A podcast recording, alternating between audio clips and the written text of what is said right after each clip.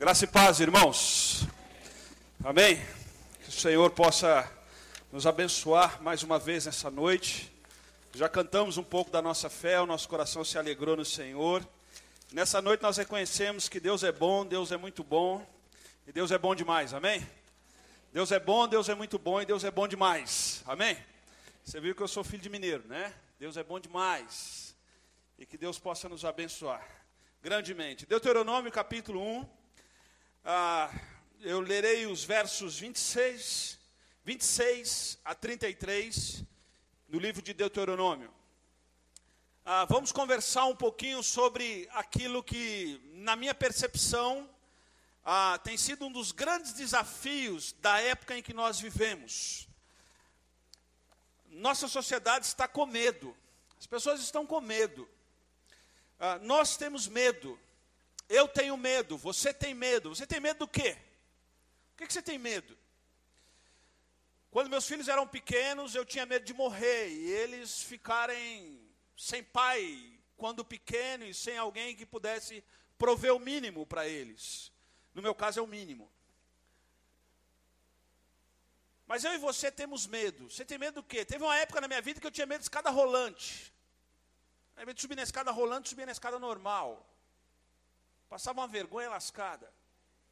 Depois que o pastor implantador dessa igreja, Thomas, uh, estava junto com ele em São Paulo, uma galeria, ele se acidentou, deixando seu pé enroscar no vão de uma escada rolante. Eu fiquei alguns meses revivendo aquele meu trauma de infância e com medo de escada rolante.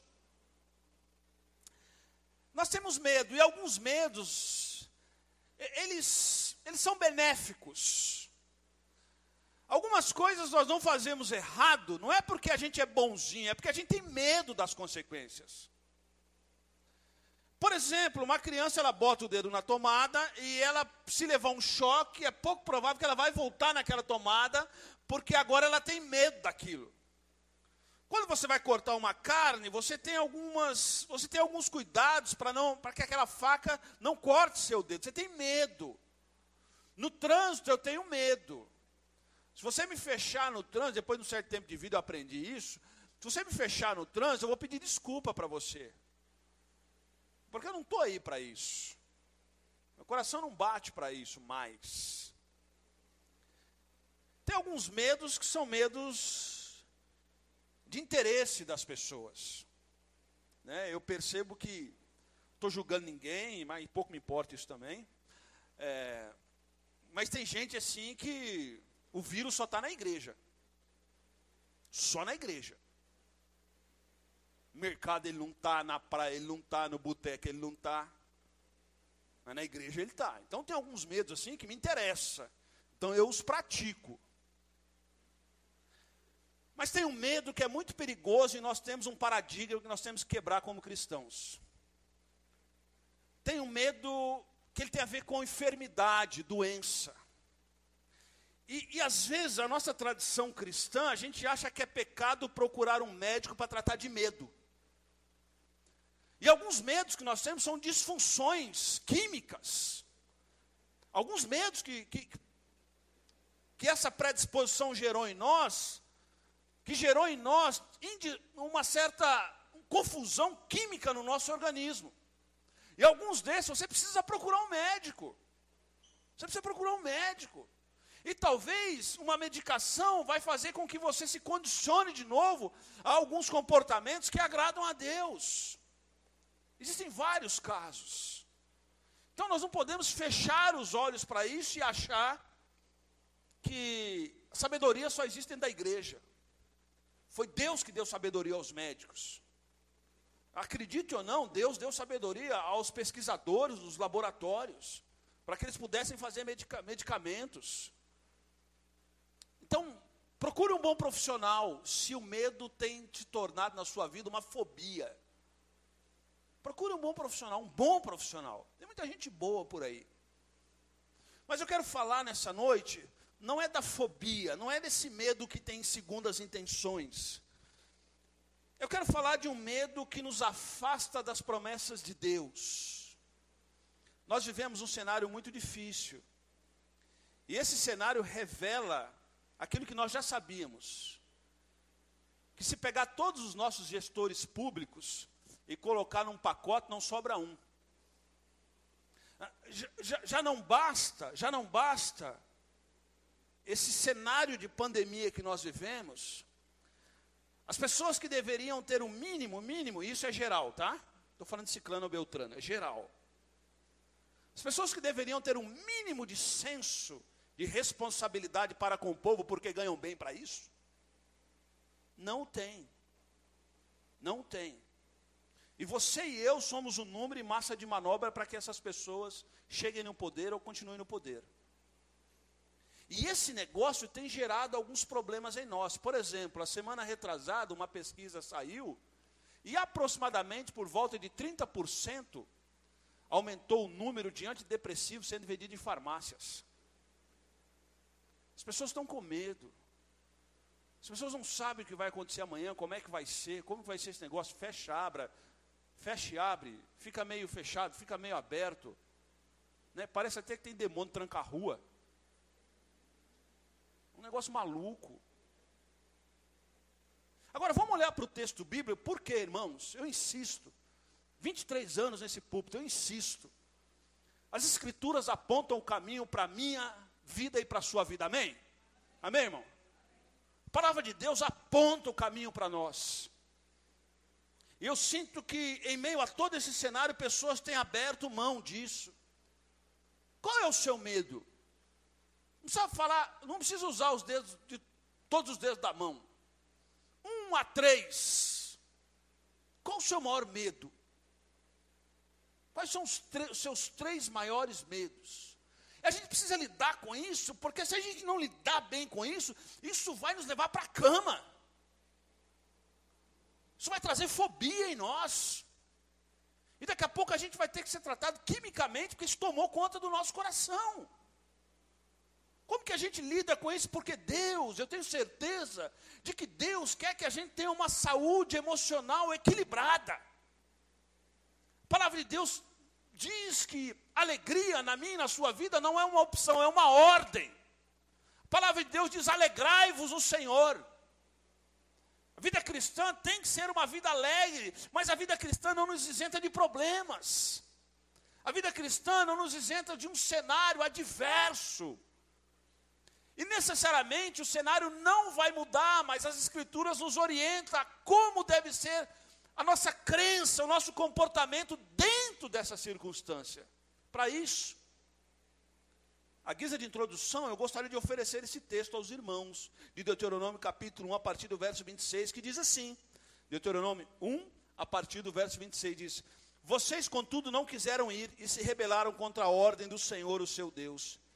Queixaram-se em suas tendas, dizendo: O Senhor nos odeia, por isso por isso nos trouxe do Egito para nos entregar nas mãos dos amorreus e destruir-nos. Para onde iremos?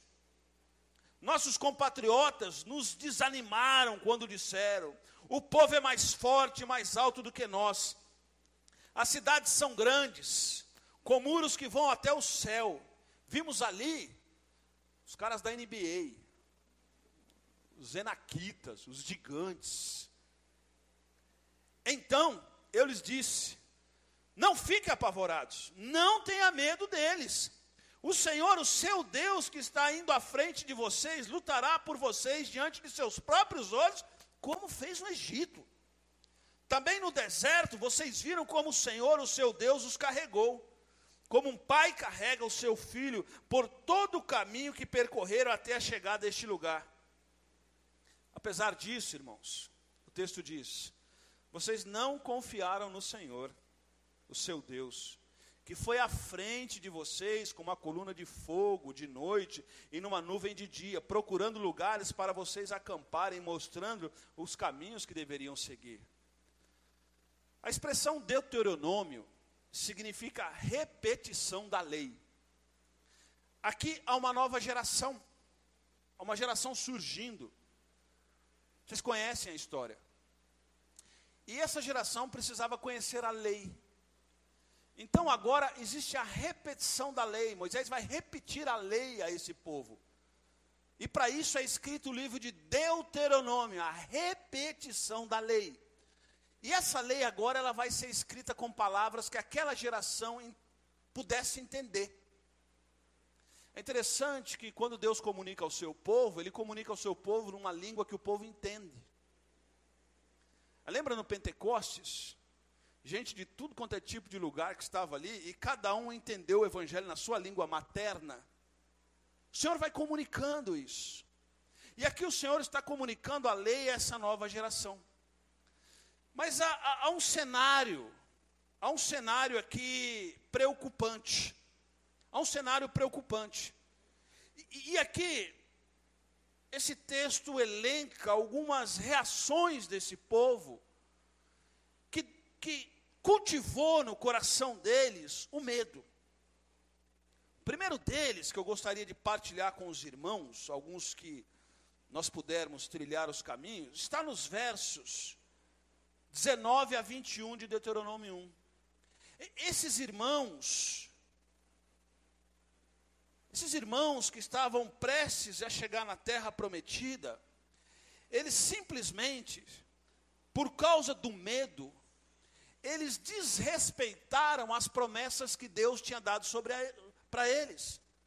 Olha o que, que fala Deuteronômio 1, do 19 ao 21. Depois, conforme o Senhor nosso Deus nos tinha ordenado, partimos de Oreb e fomos para a serra dos amorreus passando por todo aquele imenso e terrível deserto que vocês viram, e assim chegamos a Cades Barneia.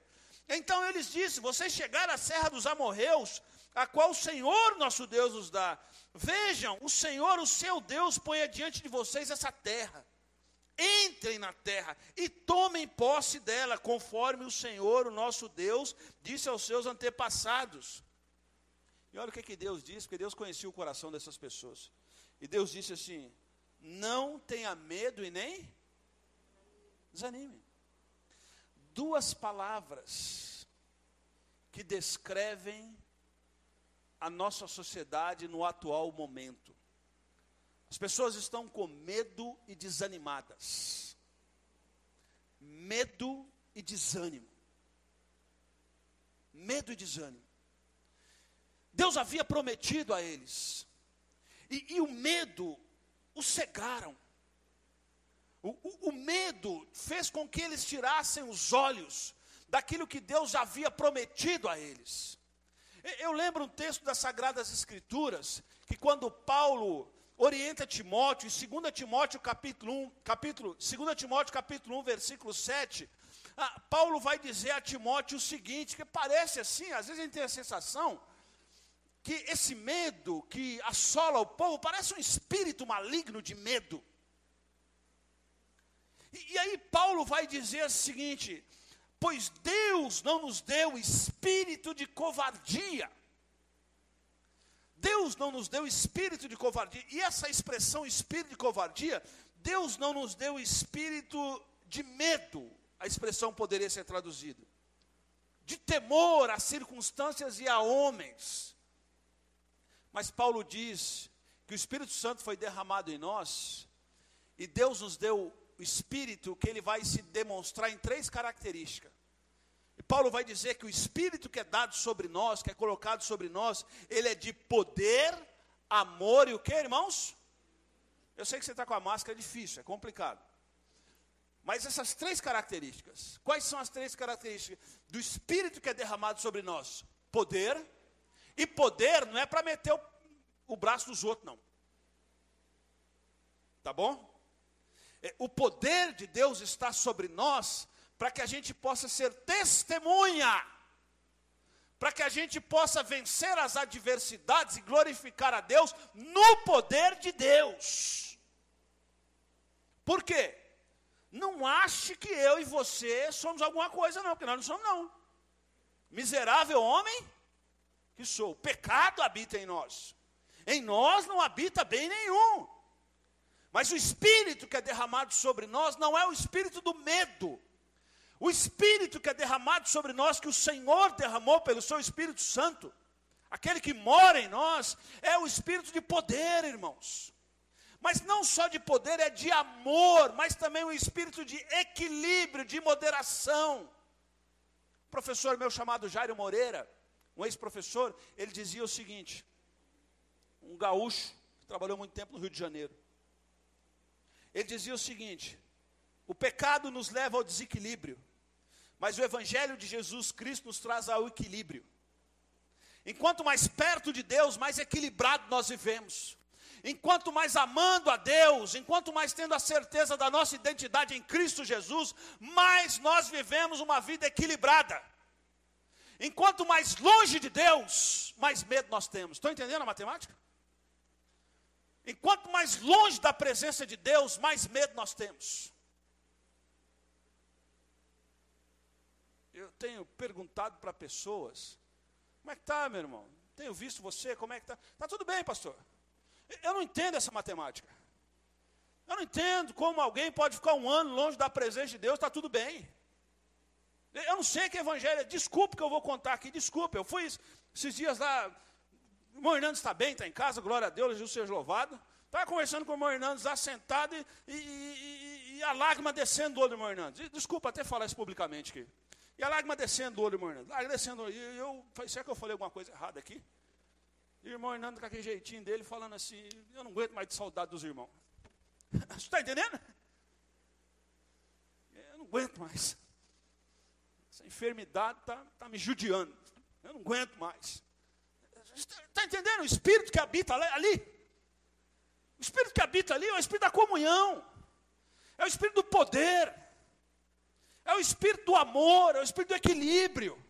É esse espírito que habita ali, e é esse espírito que está sobre nós e nos vai dar saúde mental, espiritual e emocional para a gente passar por isso tudo, irmãos.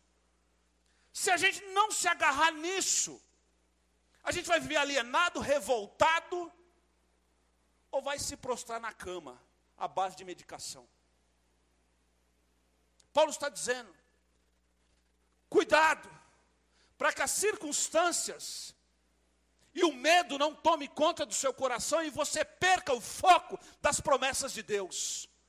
A promessa de Deus sobre esse povo é que vocês vão entrar na terra prometida. E o autor aqui de Deuteronômio está dizendo: o Deus que prometeu é um Deus que já cuidou de vocês. E esse Deus tem credibilidade para isso. Por isso, marchem, entrem. Mas a primeira coisa que esses camaradas viram, sabe qual foi? Os problemas. Tem gigantes, tem anaquita, tem os amorreus. Vocês conhecem a história. E o medo, e o medo, ele distorce os planos de Deus, a percepção dos planos de Deus na nossa vida. Olha o que fala o verso 27. O verso 27 de Deuteronômio capítulo 1 vai dizer assim: queixaram em suas tendas. Sabe o que, que eles fizeram, irmãos? No meio daquela pandemia de medo, eles foram para suas casas, e ao invés de se reanimarem nas promessas do Senhor, eles se queixaram. Eles, eles usaram os seus relacionamentos para desanimar um ao outro quanto às promessas de Deus. Meus queridos, famílias, essa noite,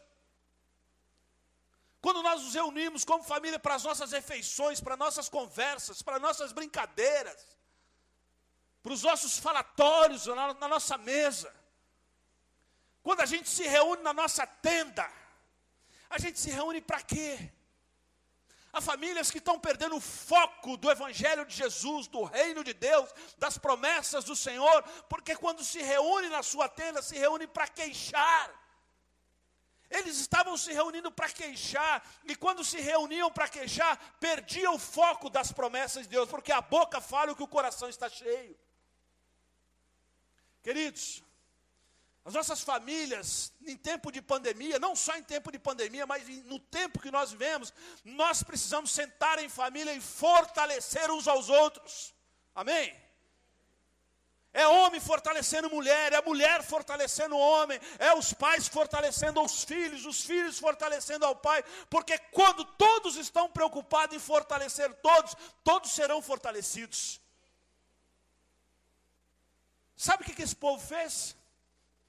Eles foram para suas tendas e queixaram-se. E quando a gente usa mais tempo para se queixar e não fortalecer, nós perdemos o foco das promessas do Senhor.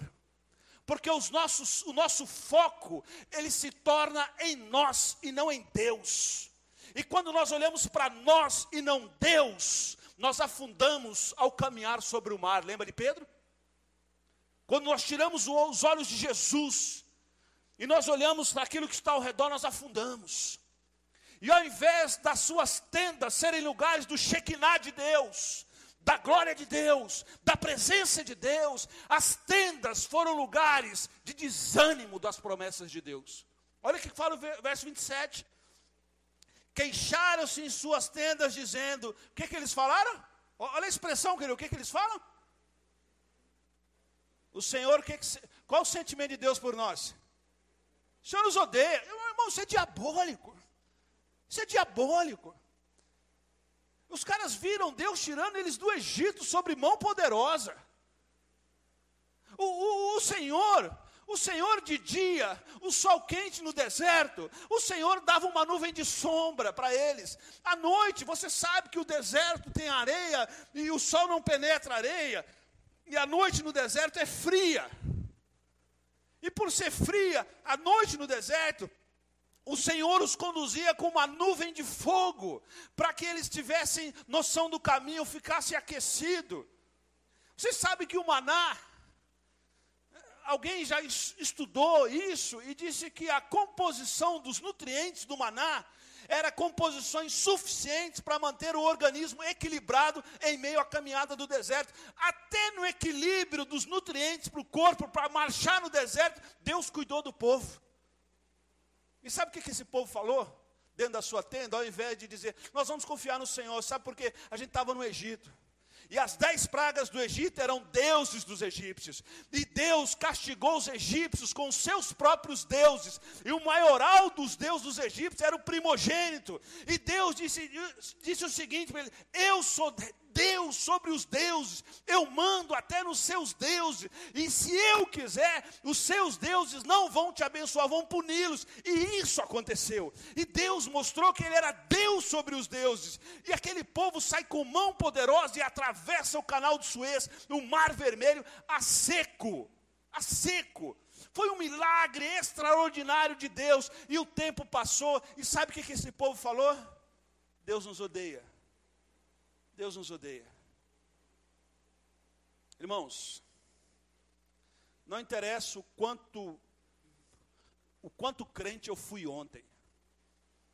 Interessa o dia de hoje. O banho de ontem não serve para hoje. Pelo menos não deveria servir. Hoje é outro banho. Preste atenção. Não interessa como você começou a vida cristã. O que interessa é como você vai terminar. E nós não sabemos o último dia da nossa vida cristã, por isso todo dia nós precisamos estar bem diante de Deus, amém? Então olhe só, não entra na sua tenda para murmurar contra Deus, entra na sua tenda e lembre das promessas de Deus, lembre o quanto Deus já cuidou de você, sabe por quê? Quando a gente lembra disso, a gente reafirma a convicção do amor que Deus tem por nós. E aí nós entendemos que o que Deus derramou sobre nós não foi um espírito para a gente ter medo de tudo e de todos. O que Deus derramou sobre nós foi um espírito para que a gente pudesse ter poder, amor e equilíbrio, amém? E aí, sabe o que, que é? Sabe o que, que acontece com nós? Quando Deus fala assim, é Canaã, a gente não vai olhar para os gigantes, a gente vai olhar para as promessas de Deus. Porque Deus nos conduz sem medo no Egito, no deserto e em Canaã. Seja onde for. O Senhor vai cuidar de nós. O Senhor não nos prometeu que a gente viveria numa bolha contra as provações. Muito pelo contrário. As Escrituras nunca nos, nos sugeriu ignorar o sofrimento. O Senhor nunca, o Senhor nunca disse, nós não teríamos, muito pelo contrário, ele disse, no mundo tereis aflições. Vocês vão ter aflição.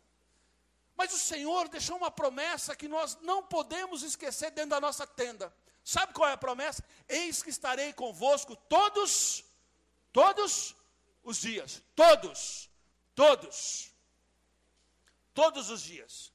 Não é só o dia mais alegre que eu tive na minha vida. Qual foi o dia mais alegre que eu tive na minha vida? Quando meus filhos nasceram. Quando meus filhos nasceram, eu beijava o médico. Naquela época podia. Eu abracei o porteiro do hospital. Até cachorro na rua estava beijando. Mas a maior alegria que nós temos na nossa vida não é só essa. A maior alegria que nós temos na nossa vida é saber que o Senhor está conosco todos os dias. O Senhor está conosco no Egito, no deserto e em Canaã. Portanto, quando nós temos essa convicção, o amor do Senhor sobre nós lança fora todo medo e a gente não perde de rumo a percepção da promessa do Senhor. E a promessa do Senhor não é olhar os enaquitas, nem os amorreus. A promessa do Senhor é entrar em Canaã, porque lá em Canaã ele vai fazer a gente prosperar. É isso que o texto está dizendo. É isso que o texto está dizendo. E o autor está dizendo aqui: do que mais você duvida? O Senhor cuidou de você de dia e de noite. Então qual é o seu medo, irmão, nessa noite? Qual é o seu medo? Eu quero só responder isso aqui, lendo o Salmo 27 com os irmãos.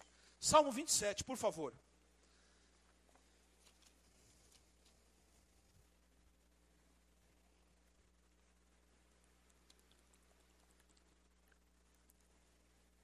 Salmos 27, Davi está com medo. Ó, Davi era um homem segundo o coração de Deus, tá bom? E Davi tinha medo, hein? Irmão, deixa eu contar um negócio para vocês aqui. Eu, quando era criança, ah, meu pai gostava de fazer congregação na nossa casa. Então, a nossa casa sempre foi início de igreja. E num bairro que a gente morava muito pobre, não tinha lugar para fazer velório. E aonde era feito os velórios? Aonde? Lá em casa. Meu pai abria a garagem de casa. E teve uma vez que a gente foi fazer um velório e colocou o caixão na sala de casa. E a porta do meu quarto era Irmãos, eu fiquei uns três anos acordando à noite sem ir no banheiro. Porque quando eu levantava, eu chegava na porta, o que, que eu via? O caixão. Eu não lembro nem o que, que era o morto. Tem medo. Lembra? Qual é o seu medo? Hoje eu já não tenho mais medo de morto. Hoje eu podia trabalhar até de coveiro, não tem problema nenhum. Eu tenho medo dos vivos. E Davi tem medo. E Davi era um homem segundo o coração de Deus. E olha o que, que Davi fala aqui no Salmo 27, a partir do verso 1. O Senhor é a minha luz, o Senhor é a minha. Opa! O Senhor é o que, irmãos? É, é Ele que ilumina o meu caminho, amém? Quem que é a minha salvação? É um plano do governo? Quem que é a minha salvação? É a promoção no trabalho? Olha, deixa eu dizer uma coisa para você. Você que trabalha, você que é crente, você tem que ser bom, porque o crente tem que ser bom. Crente meia boca não é crente. Porque a gente trabalha para quem? Para Deus. Então aquilo que a nossa mão botar tem que ser bom. Esse negócio de crente meia boca, meu irmão, ó, de duas uma. Ou você não entendeu o evangelho, eu não sei. Tá bom? Oh, pastor, eu queria o emprego do sonho. Até o Neymar reclama do emprego do sonho. Ele ganha 20 mil reais por minuto. Eu queria uma hora do Neymar. Até ele reclama. O cara mora em Paris, ganha 20 mil por minuto e reclama. Então, não fica essa conversinha, não. O que você botar a mão para fazer, você tem que fazer bem feito. Porque você faz para Deus. Porque senão você escandaliza o Evangelho. O que a sua mão colocar deve ser com excelência, porque é a glória de Deus. Amém? Então, aqui, ó. Aquela promoção, aquela benção, aquilo que acontece quando chegar, ah, o Senhor é a minha salvação. Eu trabalhei, eu fiz bem feito, mas se Deus não colocasse a mão, nada aconteceria, amém? Está entendendo? É assim. É assim que tem que pensar. É assim que tem que ser. Não se ilude, não. E aí o salmista está dizendo assim: O Senhor é a minha luz, o Senhor é a minha salvação. A quem eu vou ter medo? Ele estava morrendo de medo de Saul, porque Saul queria pegar ele. Ele está dizendo assim: A quem eu temerei? Porque o meu, o Senhor é o meu forte o quê? Refúgio. Eu tenho a quem recorrer. Primeira coisa, primeira coisa. Confesse que você tem medo. E fala para Deus. Deus, meu medo é esse. E nessa noite, em nome de Jesus, eu coloco o meu medo aos pés da cruz de Cristo. Amém?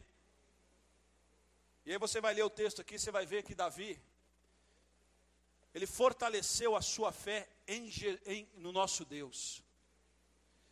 Mas eu quero ler o verso 13 e 14 do Salmo 27, e assim eu encerro. Davi diz assim: apesar de todo o meu medo, apesar dos caras quererem me pegar, e eu acho que eu vou morrer, porque quem quer me pegar é muito poderoso. Ele fala assim, ó, apesar disto, esta certeza eu tenho. Qual é a certeza que Davi tem, irmãos? Viverei até ver a bondade do Senhor sobre. Eu tenho confiança no Senhor, amém? É isso que ele está dizendo.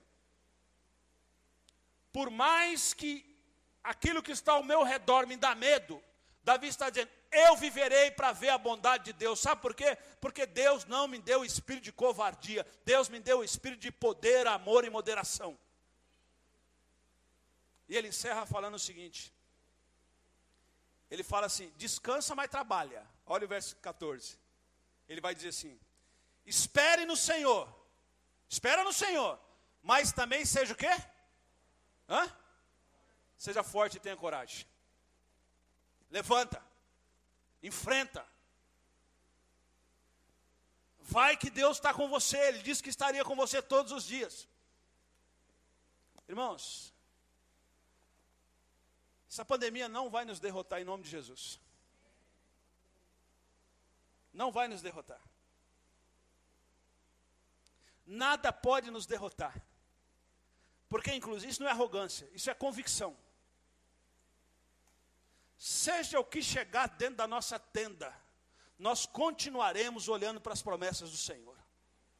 E o medo não vai tomar conta do nosso coração, nós vamos tomar cuidado. Nós vamos fazer o que tem que ser feito. Nós vamos obedecer às autoridades. Nós vamos olhar para aquilo que está sendo criado como benefício para o povo e assim vamos nos submeter a isso. Mas o nosso coração não vai ser tomado pelo medo. Sabe por quê? Porque a promessa do Senhor é o seguinte: os tirarei do Egito, atravessarei com vocês o deserto e chegarei com vocês até Canaã. E na porta de Canaã, nós vamos ouvir o relatório de Josué e Caleb.